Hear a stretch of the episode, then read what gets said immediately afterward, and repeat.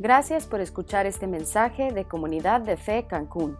Si quieres saber más acerca de nuestra iglesia o donar a nuestros ministerios, ingresa a comunidaddefe.com.mx diagonal donativos. Bien, miren, vamos a terminar hoy nuestra serie Parábolas de Jesucristo. Vamos a terminar eh, con una parábola que se encuentra en el capítulo 10 del Evangelio de Lucas. Esta es una parábola muy conocida, la parábola del buen samaritano. Eh, y esta, miren, es una parábola que nos revela eh, el, el, significado verdadero del amor.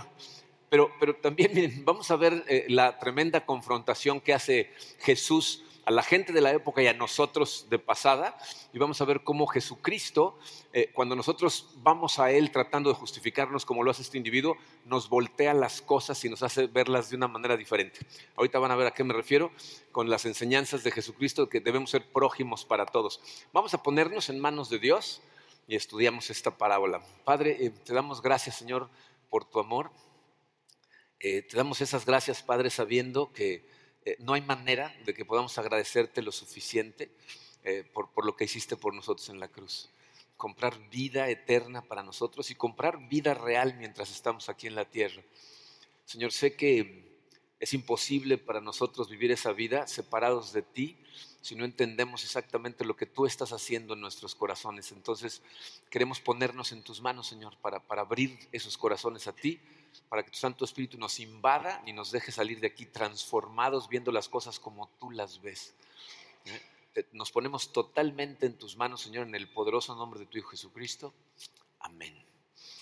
Bien, hoy vamos a iniciar con el contexto. El contexto y la parábola están muy de la mano, entonces vamos a iniciar con el contexto. Lucas 10, versículos 25 al 29 dice, en esto se presentó un experto en la ley y para poner a prueba a Jesús le hizo esta pregunta maestro, ¿qué tengo que hacer para heredar la vida eterna? ¿No? Eso es lo que todos queremos saber. ¿Cómo le podemos hacer, Señor, para estar en la eternidad contigo? Jesús replicó, ¿qué está escrito en la ley? ¿Cómo la interpretas tú? Miren, esas dos preguntas son muy importantes porque no es lo mismo nada más ver lo que dice que cómo lo interpretas. Hay gente que se enamora de su interpretación de la Biblia en vez de enamorarse de la Biblia. ¿no? Jesucristo nos está diciendo, ¿cómo, cómo la interpretas? Como respuesta, el hombre citó, ama al Señor tu Dios con todo tu corazón, con todo tu ser, con todas tus fuerzas y con toda tu mente, y ama a tu prójimo como a ti mismo. Bien contestado, le dijo Jesús, haz eso y vivirás. Pero él quería justificarse, así que le preguntó a Jesús, ¿y quién es mi prójimo? ¿Quién es mi prójimo? Miren, esa es la pregunta de los 64 mil. Eh, podemos ver en, este pasaje que esta idea eh, o esta enseñanza de amar a Dios y amar a tu prójimo como a ti mismo, no es algo nuevo, no es algo que Jesucristo trajo al mundo. Porque este, este maestro de la ley está citando el Antiguo Testamento cuando dice, la ley lo que significa es amar a Dios y amar a tu prójimo como a ti mismo. ¿no? Eh, eh, sin embargo, lo que Jesús hace consistentemente es confrontar definiciones que tenemos en nuestro corazón, que muchas veces ni cuenta nos damos. ¿eh? Tenemos definiciones de lo que significa amar, de lo que significa la ley, lo que significa estar bien con Dios, que están muy restringidas, están muy limitadas, ¿no? Luego le ponemos muros a los conceptos que la Biblia nos enseña y queremos estar nada más dentro de esos muros. Entonces, cuando vamos a Jesucristo con preguntas como esa, Él lo que hace es una de dos, o nos da definiciones bastante más amplias, o destroza totalmente los muros que nosotros hemos construido alrededor. Por ejemplo, fíjense, en el Sermón de la Montaña, Jesucristo le enseña a la gente y le dice, ustedes han oído que no debes matar a otra persona, pero yo les digo que simplemente odiarlo en tu corazón es como matarlo. Entonces nosotros teníamos una definición muy angostita de lo que significaba matar a una persona, lo veíamos como nada más físicamente, y Jesucristo va a ampliar la definición o destrozarla diciendo, no, no, no, no, con que te enojes, con que tengas odio en tu corazón hacia tu hermano, es como si lo estuvieras matando, ¿ok? Entonces, este maestro de la ley nos dice claramente eh, el pasaje que quiere justificarse. Si han estado siguiendo la serie de las parábolas, eso significa que quiere cubrirse con acciones para sentirse que está bien con Dios. O sea, quiere, quiere entablar una relación bilateral con Dios. Yo hago esto y todas aquello, o sea, se quiere justificar. Entonces le dice, ¿qué tengo que hacer para heredar la vida eterna? Jesús le dice, ¿qué dice la ley? ¿Cómo la interpretas? El Señor se la interpreta, ¿no? Dice amar a Dios y a tu prójimo. Jesús le dice, pues ya estás del otro lado, haz eso, ¿no? Yo imagino, fíjense, que este individuo está a punto de irse cuando una creencia evidente en su corazón surge y él necesita reafirmarla en Cristo. Y por eso voltea y le dice, ¿y quién es mi prójimo? Piensen ustedes, ¿para qué le hace esa pregunta? O sea, ¿por qué le está preguntando quién es mi prójimo? Les voy a decir qué es lo que está pasando. En esa cultura en la que vivían en ese momento, había una serie de restricciones acerca de quién es tu prójimo, que estaba basada ya sea en, qué religión seguías, cuál era tu etnia, eh, a quién seguías políticamente, cuál era tu clase social. ¿no? Por ejemplo, eh, un rabino que enseñaba más o menos en la época de Cristo, era un contemporáneo de Jesucristo, enseñaba esto. Decía, nosotros los judíos no podemos matar gentiles. O sea, a Dios no le gusta cuando andamos matando gente. Pero si ves a un gentil agonizando, no le tienes que ayudar. ¿Se fijan cómo está haciendo una restricción alrededor del amor? Está diciendo, ese no es tu prójimo. Entonces, si es gentil, entonces ya no le tienes que ayudar. Para ellos, el prójimo tenía que ser otros judíos fieles, es decir, gente que se viera como yo, que creyera como yo, que pensara como yo. ¿no? Entonces, cuando Jesús escucha esta pregunta, él sabe que lo que el individuo está haciendo es tratar de validar creencias que ya tiene en su corazón y reafirmarlas en Jesús, como diciendo, ¿verdad que no tengo que amar a todo el mundo? O sea, está tratando de validar la restricción. Ahora, quiero que sean conscientes de una cosa muy importante. Fíjense, este comportamiento de tratar de encontrar la manera más fácil de interpretar la ley para mí, no es, no es un comportamiento religioso o de la iglesia, es, la naturaleza humana. O sea, todos nosotros sabemos que, tiene que haber reglas, que tiene que haber leyes para que la sociedad funcione, pero estamos tratando de encontrar siempre la versión más fácil de la ley para que me sea más fácil cumplirla. Les pongo como ejemplo esto. ¿qué significa en tu casa la limpieza de la casa? ¿Ah? ¿Qué es una casa limpia? Depende de a quién le preguntes, ¿no? Depende de qué miembro de la familia le preguntes. Si le preguntas a los niños, pues tienen una definición de lo que está limpio, ¿no? Si le preguntas al papá, pues tiene otra. Si le preguntas a la mamá, otra, ¿no? O sea, cuando nosotros mandábamos a los niños a, limpiar su cuarto, cuando venían a decirnos, ya acabé, ¿a quién creen que le pedían que fuera a revisar? O sea, a mí, ¿no? Porque yo llegaba y con que yo no viera nada, ah, ya limpiaron, ¿no? Su mamá iba y veía abajo de la cama, abría el closet, se le caía, ¿no? O sea, ella tiene una definición más amplia. Miren, el, jueves di, este ejemplo y, Cintia, que es nuestra encargada de la producción aquí en la iglesia, se acercó al final y me dijo, déjame platicarte lo que me pasó esta semana. Tenía yo grupo pequeño y entonces había yo dejado la cocina tirada, ¿no? Había trastes sucios. Entonces le hablé a mi hijo, tiene dos hijos, pero no voy a decir el nombre de quién fue para no avergonzar a Fernando. pero le habla y le dice, tengo grupo pequeño, este, por favor levanta la cocina. Entonces la primera idea de Fernando fue, pues que no entren a la cocina. ¿no? O sea, ¿para qué tienen que.? No, o sea, su idea de la casa limpia es que no la vean, ¿no? Que está sucia. Se le dijo, no, porque si alguien quiere un vaso de agua y se mete a la cocina, va a ver que está todo tirado. Por favor, levanta la cocina. No quiero que vean el tiradero. Y entonces Fernando fue, levantó la cocina según él, y cuando llegó Cintia le dio tanta ternura que le tomó una foto. Quiero que vean lo que hizo. puso todos los platos sucios en el lavabo de la cocina y luego puso trapos con vasos de agua deteniendo los trapos para que no se vea. ¿No? O sea, para él limpieza significa que no se vean los trastes no que estén limpios, que no se vean, ¿no? Bueno, eso es lo mismo que nos pasa a nosotros en nuestra relación con Dios. No, nosotros tenemos una definición de lo que significa amar, que prácticamente significa cómo pongo los trapos para que parezca como que estoy amando, pero Jesucristo lo que va a hacer es confrontar los límites que ponemos nosotros a lo que significa amar. ¿no? Entonces, cuando eh, eh, el individuo viene y le pregunta, ¿quién es mi prójimo? Jesucristo sabe que lo que le está preguntando no es quién es mi prójimo, le está diciendo, ¿a quién no tengo que amar? ¿Quién no es mi prójimo? ¿no? O sea, confirma conmigo que nada más son estos judíos fieles para que me sea más fácil seguir la ley. Y en lugar de contestarle la pregunta, Jesús le cuenta una historia. Y a través de esta historia lo que va a hacer es revertirle totalmente la pregunta, porque como vamos a ver, no se trata de quién es tu prójimo, sino para quién eres tú un prójimo. Entonces vamos a ver qué nos enseña Jesucristo en esta parábola. Ahora sí vamos a leer la parábola y vamos a aprender tres cosas muy importantes. Dice Jesús, Bajaba un hombre de Jerusalén a Jericó y cayó en manos de unos ladrones. Le quitaron la ropa, lo golpearon y se fueron dejándolo medio muerto. Resulta que viajaba por el mismo camino un sacerdote quien al verlo se desvió y siguió de largo. Así también llegó a aquel lugar un levita y al verlo se desvió y siguió de largo. Pero un samaritano que iba de viaje llegó donde estaba el hombre y viéndolo se compadeció de él. Se acercó, le curó las heridas con vino y aceite, aceite y se las vendó. Luego lo montó sobre su propia cabalgadura, lo llevó a un alojamiento y lo cuidó. Al día siguiente sacó dos monedas de plata y se las dio al dueño del alojamiento. Cuídemelo, le dijo, y lo que gaste usted de más se lo pagaré cuando yo vuelva. ¿Cuál de estos tres piensas que demostró ser el prójimo del que cayó en manos de los ladrones? El que se compadeció de él, contestó el experto en la ley. Anda entonces y haz tú lo mismo, concluyó Jesús. Miren, em, el, camino entre Jerusalén y Jericó es un camino, son como 27 kilómetros.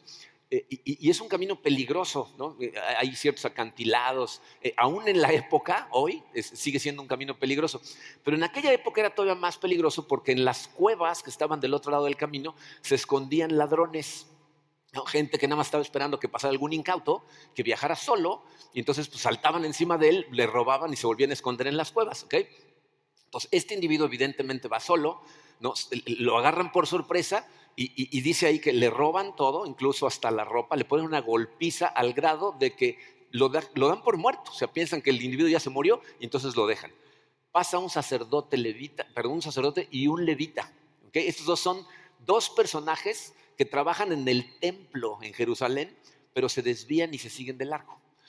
Jesucristo no nos dice por qué hacen eso. Pero les voy a decir lo que la gente que está escuchando la parábola en esos días sabe perfectamente. Si estos hombres acaban de salir de Jerusalén y trabajan en el templo, van ceremonialmente limpios. ¿no? Se acaban de purificar para poder haber hecho su trabajo allá y entonces van caminando y van purificados. ¿ok? Seguramente estos, estos señores tenían trabajo que hacer, van de camino a Jericó y hay cosas que necesitan hacer, pero cuando ven al individuo no saben si el señor está enfermo, si tiene alguna enfermedad contagiosa o si está muerto y tocarlo significa ya no estar ceremonialmente limpios y esas ceremonias de limpieza a veces duran siete días. Entonces estos individuos saben que si se detienen a ayudarle van a tener que interrumpir totalmente su agenda por lo menos en una semana. Entonces la primera lección que nos da Jesucristo es esta. Ser un prójimo significa, número uno, poner a la gente por encima de nuestras actividades. ¿no? O poner a, las personas que están a tu alrededor, amarlos de una manera que vas a tener que interrumpir tu vida, ¿no? O sea, amar a la gente va a significar eh, interrumpir tu agenda de alguna manera. Miren, yo, no sé ustedes, eh, yo me levanto todas las mañanas y tengo un plan de acción, o sea, incluso antes de salir de mi cama, con los ojos cerrados estoy analizando todas las cosas que tengo que hacer ese día. Y normalmente mis agendas no dejan mucho espacio para interrupciones, en especial interrupciones que tienen que ver con gente. Yo no sé cómo les va a venir este mensaje a ustedes. A mí en lo personal me puso una cachetiza espantosa porque es común que tenga yo unas agendas tan locas que muchas veces no hay espacio para gente. ¿Ok? Pero si vamos a amar como Jesucristo quiere que amemos, fíjense, Jesucristo nos está pidiendo que amemos de una manera diferente, de una manera inusual. Entonces necesitamos poner a la gente por encima de nuestras tareas. Miren, yo sé que eh, eh, eh, nosotros estamos medio atrapados en esta sociedad que, va a una velocidad impresionante y que aparte tenemos una cantidad así medio frenética de cosas que hacer y por alguna extraña razón sentimos que si cumplimos con todo lo que tenemos que hacer al final del día, como que nos sentimos que, ah, cumplí, ¿no? Hicimos lo que teníamos que hacer. Pero miren, leí esta semana un artículo que de veras me, hizo detenerme a considerar ciertas cosas. Eh, un artículo que escribieron en el New Yorker en Estados Unidos. Fíjense, el, el título del artículo dice, si eres tan exitoso, ¿por qué sigues trabajando 70 horas a la semana? Entonces ya, nada más de verle el título dije, a ver, ¿no? déjame ver de qué está hablando. Y el artículo te presenta a un individuo que después de que lees el artículo te cuesta trabajo no verlo por todos lados. Hablan de un individuo que lo titulan así, el sobreproductor inseguro. O sea, una persona que produce más de lo normal, ¿no? Es un sobreproductor, pero es una persona muy insegura. Resulta que, fíjense, las, organizaciones más grandes en Estados Unidos en este momento están persiguiendo a gente así. O sea, tienen exámenes psicosomáticos para encontrar a la gente que son sobreproductores, pero que son muy inseguros. Porque estas personas son gente muy capaz, súper profesionales, pero son empujados en su día a día por una profunda sensación de no sentirse adecuados o lo suficientemente buenos para hacer lo que hacen. Dice el artículo que son ideas que vienen enterradas en su cabeza desde niños por una de dos causas. Una, por gente que eh, en su infancia tiene una pobreza extrema, una falta de todo, que los empuja a tratar de salir de donde están. Pero la otra, y pongan por favor atención los papás, la creencia de que el amor de sus padres estaba determinado por su buen comportamiento o su buen desempeño. Entonces son niños que crecen y no importa qué hacen, nada es suficiente. Y hacen un desempeño excepcional, pero como personas son totalmente inseguras. Entonces, fíjense, las empresas los están buscando porque saben que la gente que trabaja en base a la inseguridad da los mejores resultados porque nunca paran. Nunca piensan que ya fue suficiente. Nada llena el vacío que tienen en su corazón por tener contentos a los que son sus jefes o son sus padres. Eh, este artículo piensa que es un problema profesional con un par de causas. La Biblia nos dice que es la naturaleza humana. O sea que eso no es un problema profesional, es un problema de los estudiantes que no pueden sacar suficientes dieces para tener contentos a sus papás, las amas de casa que no pueden tener la casa en el suficiente orden, a los niños lo suficientemente bien para tener contento al marido, los atletas que no pueden ganar suficientes juegos o suficientes medallas. O sea, el problema es esa semilla que está profundamente arraigada en nuestro corazón que nada es suficiente. Pero tú y yo, porque lo hemos estudiado muchas veces, sabemos de dónde viene. Sabemos que si no tenemos a Dios en nuestro corazón, vamos a perseguir otras cosas para llenar ese vacío. La solución del Evangelio es toda mi insuficiencia está cubierta y satisfecha por Jesús a través de la misericordia de Dios. ¿Qué quiere decir eso? Tú y yo ya no tenemos que probar nada. No tenemos que demostrarle nada a nadie. Trabajamos como para el Señor. Hacemos las cosas lo mejor posible, pero no simplemente para que alguien nos dé su aprobación. Dios ya nos aprobó a nosotros. E, e, el problema, fíjate, es que si nosotros no entendemos eso, si no vives de esta manera, vas a tener que perseguir al falso salvador de tu desempeño, en este caso, profesionalmente hablando. Pero eso es lo que sucede, lo que hace es que va a convertir las cosas que tienes que hacer en cualquier día en lo más importante para ti ese día. Y entonces, normalmente, cuando elevas tus tareas a ese grado, ¿sabes para quién no vas a tener tiempo nunca? Para la gente. Si tú así ves a la gente, fíjate, la gente para ti va a caer en una de dos categorías. O te ayudan a completar tus tareas y entonces los usas, o no te ayudan a completar tus tareas y entonces los ignoras. La parte más oscura de esa personalidad del, del sobreproductor inseguro es que son gente totalmente egoísta. Es decir, no aman a la gente a su alrededor por lo que ellos son, sino por lo que traen hacia ellos, lo que les proveen. Dicho de otra manera, no aman a los demás, se aman a sí mismos. Utilizan a la gente para que los lleve a donde quieren y si no les sirven, los, los desechan. Entonces, aman a la gente como aman su coche, su casa, su dinero. O sea, mientras les sirvan de algo, los aman y cuando les dejan de servir, los desechan. Si nosotros vivimos con esa mentalidad, Jesús espera que amemos sus seguidores con un amor diferente. Si tú tienes esa mentalidad, ¿cómo amas a la gente? O sea, si ni siquiera los puedes amar de forma normal porque no tienes tiempo, ¿cómo los vas a amar de forma diferente? Necesitas entender que la gente es mucho más importante que las cosas que tienes que hacer. Y eso es algo que cuando lo confrontas es doloroso. Porque te das cuenta cuántas veces estás más enfocado en las tareas que en la gente alrededor. Pero eso es lo primero que nos enseña Jesucristo. El segundo punto eh, lo entendemos cuando analizamos eh, el estado en el que dejan a este individuo. Fíjense, nos dice la Biblia que le quitaron la ropa, lo golpearon y lo dejaron medio muerto. Eh, eso significa que lo encontraron desnudo, muy probablemente desfigurado por la golpiza que le pusieron y aparte inconsciente. ¿Por qué es tan importante esas tres cosas?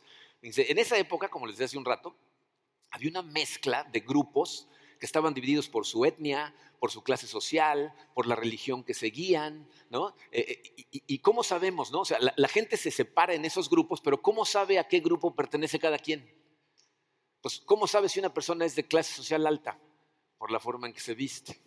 ¿Cómo sabes si es parte de tu etnia? Por la forma en que se ve. ¿Cómo sabes cuál es su religión? Pues qué creencias expresa. Pero este individuo está desnudo entonces no podemos saber a qué clase social pertenece, está desfigurado, no sabemos a qué etnia pertenece y aparte está inconsciente, entonces no le puedo preguntar, ¿y tú en quién crees? No, o sea, no, hay manera de comunicarte con él. Entonces, e, estos dos judíos pasan caminando por ahí, lo voltean a ver y dicen, ¿será como yo? ¿Creerá lo mismo que yo? ¿Será de mi mismo grupo de gente? En otras palabras, están tratando de buscar en el individuo las etiquetas que debería de traer puestas para saber si es como ellos, ¿ok? Y como no pueden encontrar ninguna, lo ignoran. Dice, lo único que podían determinar al verlo, ¿saben qué es? Que era un ser humano. Pero para ellos eso no fue suficiente. Y lo que Jesús va a empujar con todas las fuerzas es que debería de ser suficiente. Dice, lo segundo que aprendemos, número dos en su programa, es que ser prójimo para otra persona significa poner nuestras similitudes por encima de nuestras diferencias. O sea, tienes que poner las cosas que tienes en común con las personas por encima de las cosas que te hacen diferente a esas personas. ¿Ok? Y miren, aquí para, hacer la confrontación todavía bastante más puntiaguda para, el, maestro de la ley con el que está hablando, Jesucristo pone como el héroe de la historia a un samaritano. Yo no sé si ustedes son conscientes de la, de la, diferencia que hay entre los judíos y los samaritanos, pero son dos grupos de personas que se odian. Miren, un poquito más de 700 años antes de Cristo, eh, Jerusalén fue invadido por los asirios. ¿Okay? Ya habían invadido antes a los reinos del norte, pero ahora llegan a invadir los reinos del sur. Entonces invaden Jerusalén y se llevan cautivos a casi todas las personas, se los llevan con ellos, 70 años van a estar este, por allá en Babilonia, ¿no? Pero también dejan a un grupo ahí eh, eh, en el área para que de alguna manera medio supervise a la gente. Y estas personas se van a empezar a mezclar con la gente de los reinos del norte. Los del reino del sur que se quedan nunca se mezclan con ellos, pero los del norte sí. Y entonces empiezan a cazar entre ellos y empiezan a crear una nueva raza que son los samaritanos. Pero los judíos que se mantienen alejados de ellos, imagínense cómo ven a estas personas. Los ven como un opresor pagano y un judío traidor en una sola persona. ¿no? Entonces los odian porque se mezclaron con la persona que llegó y destruyó totalmente Jerusalén. Cuando liberan a los judíos del cautiverio y regresan, los odian, sabiendo lo que se, mezclaron con ellos, los odian y no permiten que se acerquen a ellos. De hecho, los samaritanos, cuando ven que los judíos empiezan a reconstruir el templo, se acercan le dicen, queremos ayudar, y le dicen, no, tú no eres digno de llegar, sácate de aquí. Y entonces ellos van y construyen su propio templo. Uno de los problemas que tienen es que cada quien dice que el templo de ellos es el bueno. Y aparte, miren, los samaritanos eran gente, lo que llamaríamos un villamelón, ¿no? O sea, eh, cada vez que venía un ejército bajando, invadiendo, cuando pasaban por los reinos del norte, los samaritanos se unían al ejército y bajaban a invadir a los reinos del sur. Entonces los veían como unos traidores totales. De hecho, se unen a los romanos cuando toman Jerusalén. Para ellos, lo más ofensivo que le podías hacer a un judío es decirle, yo, yo soy de los romanos. ¿No? Entonces, ese es el lugar en donde se encuentran, se odian profundamente. De hecho, fíjate, no hay un equivalente que yo te pueda dar como ejemplo en este momento que no te haga pensar mal si doy un ejemplo. No, hay un equivalente de gente a la que odies como ellos se odiaban entre ellos. Por lo tanto, tú tienes que encontrar tu propio equivalente. Entonces tienes que pensar, mi, mi, hija Katrina escuchó este mensaje el jueves y me dijo, cuando hablaste de eso yo pensé, no, bueno, pero yo, por ejemplo, a los musulmanes no los odio. Pero le dije, piensa en una persona que piensa diferente que tú, ¿ah? que cree diferente que tú, que a lo mejor tiene afiliaciones políticas diferentes que tú y que lo alucinas, ¿no? Entonces sí, llegó alguien a su mente y dijo, ay, no sé si puedo amar a ese, ¿no? Miren, la, verdad es que lo decimos de una manera facilita, pero eh, hay, cosas que están pasando en nuestra sociedad que, son complicadas. De hecho, ahorita entre servicios una persona se acercó, a uno de los, nuestros servidores, su hija está en Australia y me dice que vieron lo que pasó en Nueva Zelanda, que se metió a una mezquita un individuo y mató a una cantidad de hombres, mujeres y niños. Y resulta que grupos cristianos en Australia defienden lo que hizo este individuo. O sea, no lo condenan, lo defienden. O sea, porque son diferentes. Entonces, fíjate lo que nos está diciendo aquí Jesucristo. Esta persona que utiliza a Jesucristo no nada más te dice, lo tienes que amar, lo pone como el ejemplo del que ama. Si se tienes que aprender a ver las cosas desde los diferentes puntos de vista. Entonces, ¿qué nos está empujando Jesucristo a ver? Le está contando la historia a un maestro de la ley acerca de dos judíos que estaban tratando de identificar las etiquetas del individuo que no le encontraron ninguna, pero es ayudado por alguien que tiene todas las etiquetas equivocadas. Un samaritano sí llega y le ayuda. ¿Qué está tratando de enfatizar? Lo único que la gente tiene que tener en común contigo para que los ames es que son seres humanos. ¿Sabes qué tenemos en común todos los seres humanos? Hay una cosa. Todos portamos la imagen de Dios. Todos. Creas lo que creas, te portes como te portes, sea cual sea tu afiliación política, eh, religiosa, tus preferencias sexuales, eres una imagen de Dios. Y nosotros, miren, necesitamos aprender esta lección porque en nuestros días diferencias religiosas, diferencias sociales, diferencias culturales producen odio entre la gente. Y nosotros dentro de estas paredes, llamándonos a nosotros mismos cristianos, no podemos caer en ese juego. Porque te voy a decir lo que hace la gente.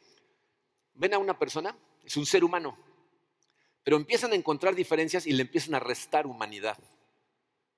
Tiene diferente color de piel que yo, menos humanidad.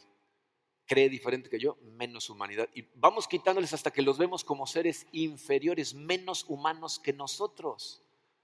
Dime, ¿en, qué se parece eso al amor de Cristo? Al amor que nos está pidiendo que tengamos. ¿Saben qué es importante recordar? Tú a lo mejor vas a encontrar a gente en el camino que cuando los veas pienses, pues no se parecen a mí, no, no veo mucho de mi imagen en ellos. Pero acuérdate de esto siempre, Dios siempre ve su imagen en ellos, siempre, porque todos la aportamos. ¿Desde cuándo? No entiendo esto porque hay, gente cuando digo estas cosas se acercan a mí y me dicen, oye, pero ¿y nuestras convicciones? ¿Las vamos a cambiar en aras del amor? ¿Vamos a traicionar lo que creemos? ¿Desde cuándo amar a alguien significa cambiar tus convicciones? ¿Jesucristo cambió sus convicciones? ¿Y no amó a toda la gente a su alrededor? Incluso a gente que estaba totalmente en contra de él, gente que lo crucificó. Si para amar a otra persona, esa persona tendría que creer y vivir exactamente las creencias correctas, Dios no nos amaría a nosotros. ¿Están de acuerdo? ¿O me vas a decir que tú estás alineado perfectamente con las creencias y vives como Dios dice que vivas? Pero Dios de todas maneras nos ama. En la época de Cristo, en todos los templos tenían una imagen del Dios al que adoraban, ya sea en el centro del templo o al fondo del templo. Y lo que la gente hacía es ir a adorar a la imagen, porque lo que ellos pensaban es, lo que haces hacia la imagen es como si se lo estuvieras haciendo a Dios, y no te permitían hacer algo hacia la imagen, que estaría mal hacerlo hacia Dios. Todos los templos, excepto uno. El templo en Jerusalén no tenía ninguna imagen. Dios específicamente les instruyó a que no pusieran ninguna imagen porque todos los hombres y mujeres de este mundo portan su imagen.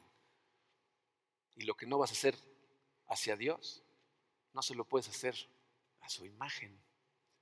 Eso es lo que nos está enseñando Jesucristo. Tienes que poner las cosas que nos hacen iguales por encima de las que nos hacen diferentes. Por último, es, también interesante que la parte más larga de toda la parábola es todo lo que hace el samaritano. O sea, los otros pasan, lo ven, se voltean y se van. Pero el samaritano hace un montón de cosas, ¿no? O sea, nos demuestra que no nada más tiene una versión restringida de lo que significa amar, sino que su amor es verdaderamente abundante. Fíjense todo lo que hace. Para empezar nos dice que se detiene, cura sus heridas y las venda. ¿Con qué las vendó? No decía, y pasó un samaritano que era cirujano, ¿no? O sea, era un individuo, ¿no? Que iba pasando por ahí. ¿Con qué lo vendó? Con su ropa. Con la ropa que llevaba, lo venda. Dice que utiliza el aceite que lleva y el vino que lleva para curarlo.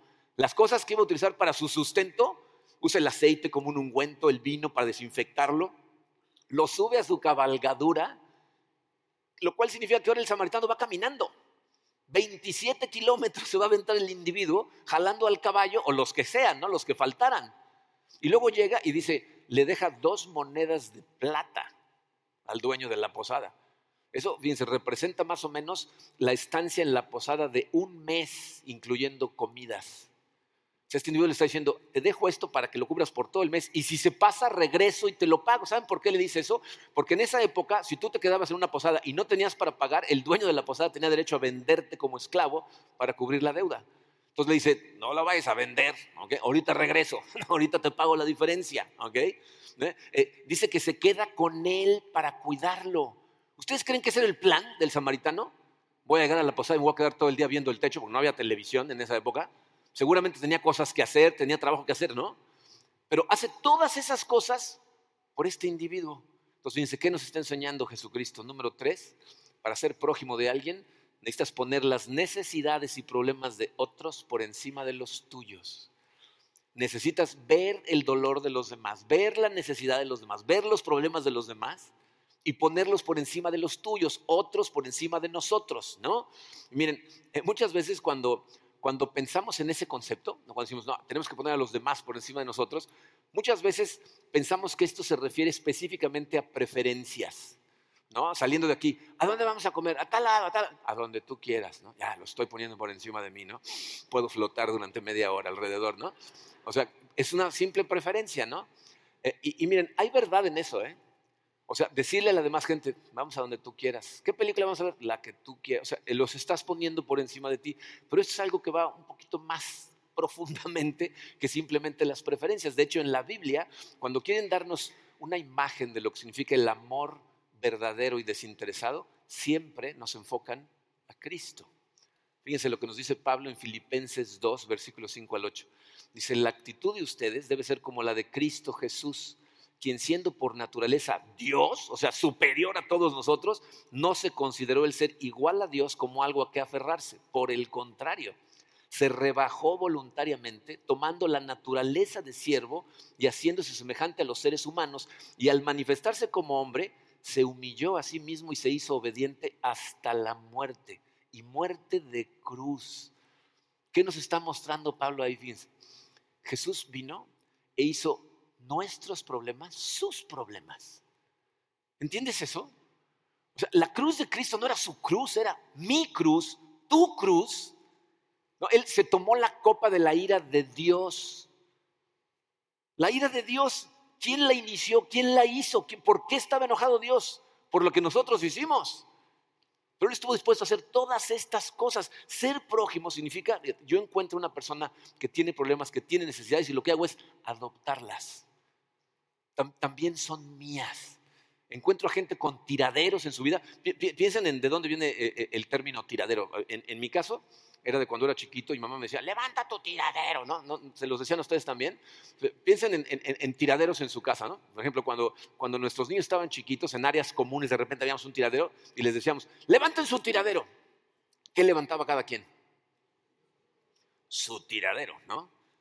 Y, si le decías, a ver, eso también levántalo eso no lo saqué yo. Ese no es mi tiradero, ¿no? ¿no? O sea, efectivamente es lo que tratamos de hacer, ¿no? Pero piensa en esto. ¿Qué pensarías si llegas y tienes dos, tres hijos y le dices, levanten su tiradero y uno de ellos dice, pues yo no tiré nada de esto, pero lo voy a levantar yo por todos los demás? ¿Qué pensarías? ¿Qué hiciste? ¿No? ¿no? ¿A quién asesinaste? ¿Dónde están tus hermanos? ¿No? ¿No? ¿Por qué? Porque es totalmente inusual, ¿no?